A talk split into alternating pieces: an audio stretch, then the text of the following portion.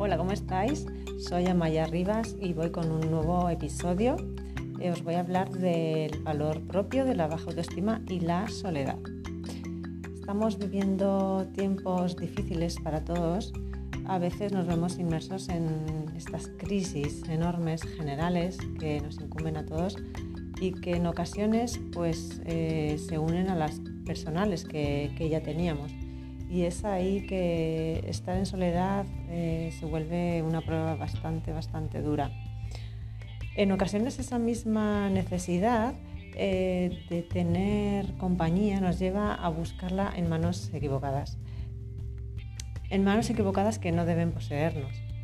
Pero a veces eh, nuestra propia ceguera no nos deja ver, nos puede más y, y bueno, pues caemos ahí.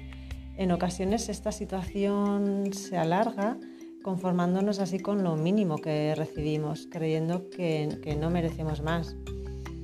La baja autoestima es la clave para que se den este tipo de, de situaciones.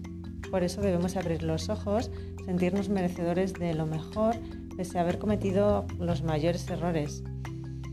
Para ello el perdón es la clave para reconciliarnos con nosotros mismos y dejar de sentirnos culpables. Solo desde ahí viene la verdadera transformación. Date cuenta de tu valor, crea un mundo mejor cada día desde la convicción de que mereces todo. Desde ahí nos sentimos merecedores de cariño sin venganza. Si sientes que mereces lo mejor, también te llegará lo mejor.